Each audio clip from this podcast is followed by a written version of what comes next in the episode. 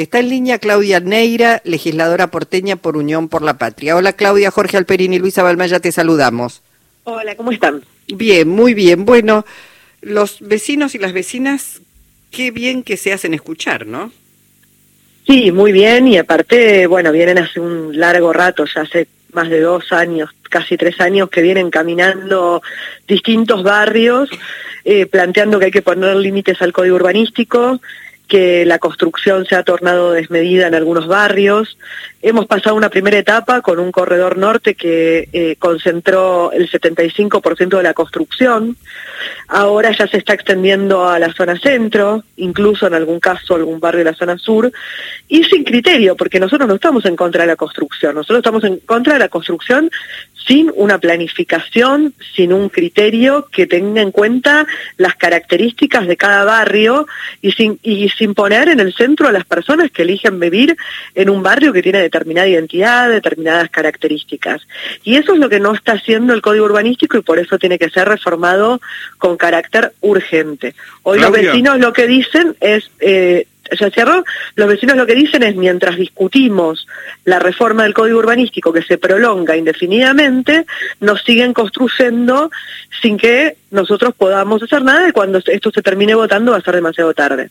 Claudio, eh, Claudia, perdón, eh, en un país con un déficit de vivienda muy grande como es Argentina, a priori uno diría qué, qué buena noticia que se está construyendo tanto, pero la realidad, al menos en la ciudad de Buenos Aires, es que se construye un tipo de vivienda poco accesible para las mayorías por sus costos y realmente después esas viviendas están como sucede, creo que hay 210 mil viviendas que están vacías, que no resuelven el, déficit de vivienda. De manera que la construcción acelerada que se está denunciando no viene a solucionar un problema muy grave como es el déficit de viviendas, ¿no?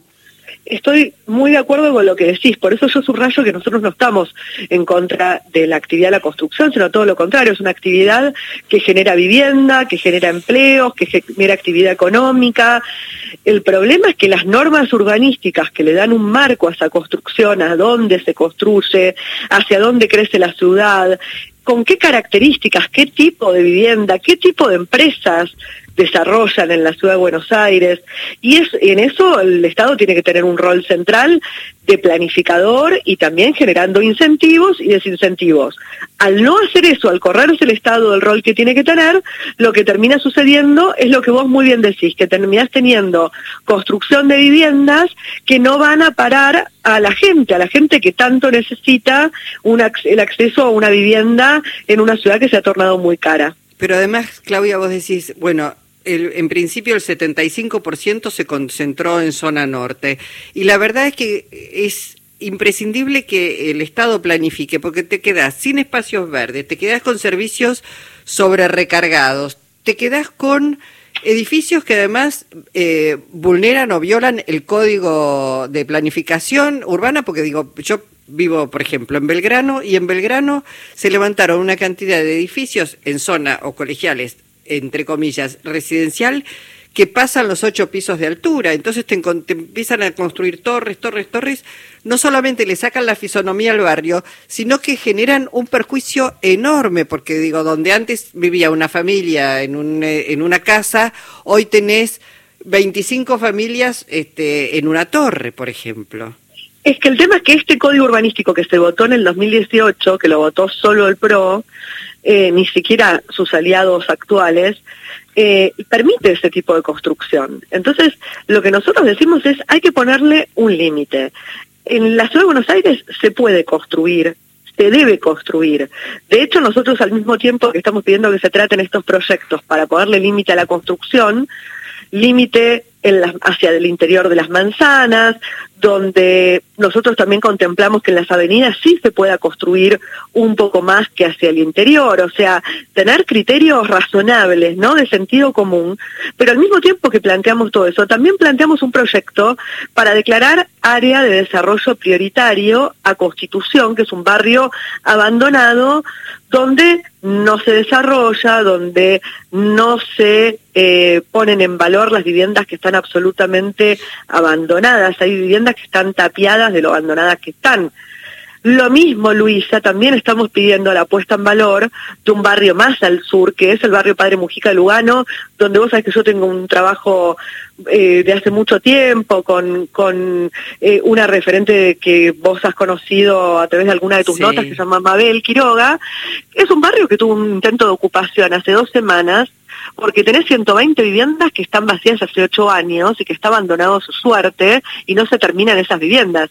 Entonces en la ciudad de Buenos Aires hay mucho por hacer, hay para construir en los barrios más pobres, en los barrios de clase media, en barrios que están abandonados como Constitución, como Once, eh, como algunos barrios en los cuales se puede construir con un determinado tipo de vivienda, con determinados criterios, pero acá el Estado se ha corrido, ha cedido la planificación y ha dejado que el mercado convierta el suelo en reserva de valor para quienes necesitan invertir y, eh, y no ha pensado ni ha puesto sobre la mesa la necesidad de la gente de contar con una vivienda. Claudia, eh, se habló también de la intención supuestamente del gobierno de la ciudad de recuperar el microcentro, que es una zona muy castigada después de la pandemia, zona de oficinas, recuperarlo en términos de, de por ahí de, vivienda, no sé qué hay acerca de eso y cuál es tu opinión.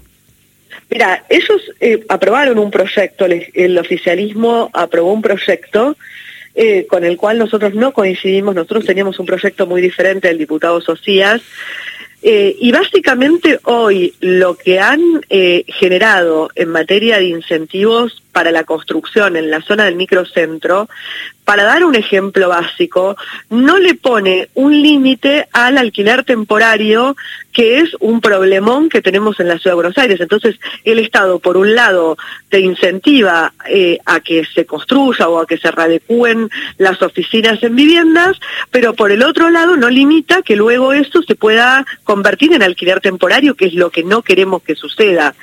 Y el Estado no puede incentivar eh, ningún tipo de acción que vaya a eh, aumentar un problema que hoy tenemos, que es que la gente pone, la gente y los grandes inversores eh, pone viviendas en alquiler de Airbnb que no tienen una regulación, que tiene una regulación pero que no se cumple, con un registro donde hay 400 y pico de viviendas registradas cuando se sabe que hay más de 20.000, y donde tenemos que también dar una discusión profunda porque afecta de lleno al problema que hoy tenemos de los alquileres, como la que están dando, por ejemplo, en Nueva York, donde le han puesto límites y límites muy claros. Claro.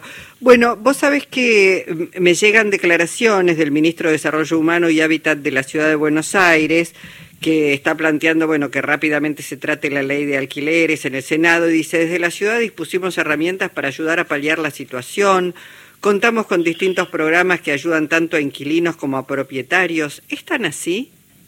A ver, dieron eh, paliativos absolutamente insuficientes porque si vos no abordás el tema de fondo, que es, primero, que tenés que planificar la ciudad para que en la ciudad se construya un tipo de vivienda que vaya destinado a la vivienda, justamente, un tipo de inmueble que vaya destinado a la vivienda y a la vivienda de alquiler.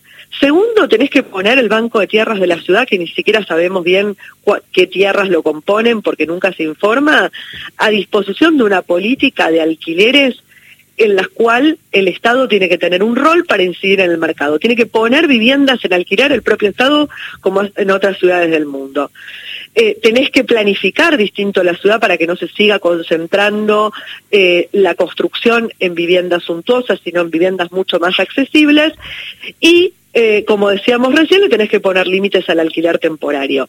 Si no haces todo eso, que vos des un crédito para que la persona pueda ingresar al, al departamento con un crédito eh, con, eh, con tasa subsidiada o que vos le des un crédito al locador para que pueda refaccionar el inmueble al ponerlo en alquiler o que le des al locador un, un beneficio impositivo.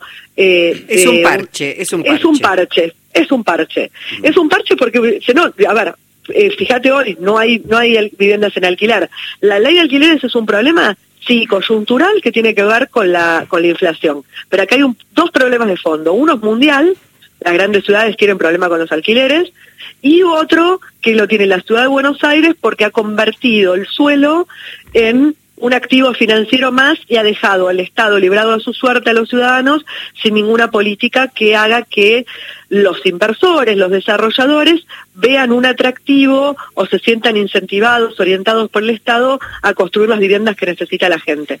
Claudia, creo que las autoridades de Berlín han comprado alrededor de mil viviendas para ejercer una presión hacia abajo de los precios de los alquileres. ¿Esa sería una, una alternativa para, para aplicar aquí?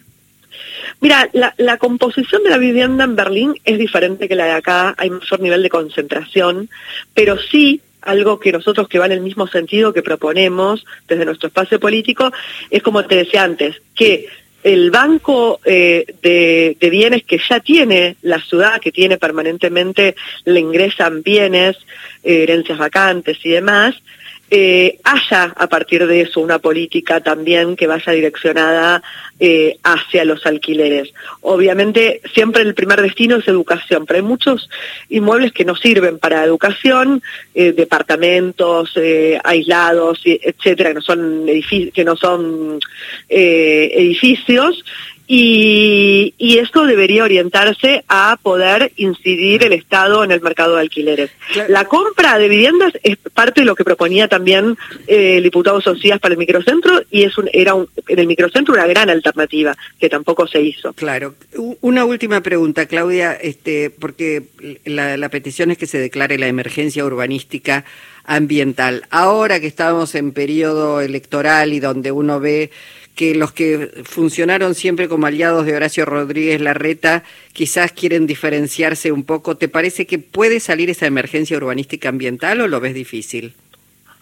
A ver, yo creo que lo que eh, debería suceder y en lo que habría algún nivel de consenso, eh, por lo menos en lo que se dice, es en avanzar hacia la sanción de una eh, modificación del código urbanístico de los barrios que están más golpeados, que son estos que han ido presentando leyes que hemos construido, los hemos desde nuestro despacho hemos puesto las herramientas técnicas a disposición, los hemos acompañado muchos de ellos. Eh, yo creo que ahí eh, Jorge Macri ha planteado que está de acuerdo, Martín Lustó ha planteado que está de acuerdo, el Ejecutivo viene teniendo reuniones con los, con los vecinos, lo que no hacen es poner fecha. Esa es, ahí estaría el mayor consenso planteado. Nosotros lo que decimos es que ahí hay un consenso, si estamos para reformar eh, el código en lo sustancial que son estos barrios que están en emergencia, ahí nos van a encontrar a nosotros, siempre y cuando obviamente respeten la mirada y los pedidos que hacen los vecinos. Clarísimo. Bueno, te mandamos un abrazo. Muchísimas gracias. ¿eh? Hasta luego. Chau, chau. Hasta luego. Claudia Neira, legisladora porteña por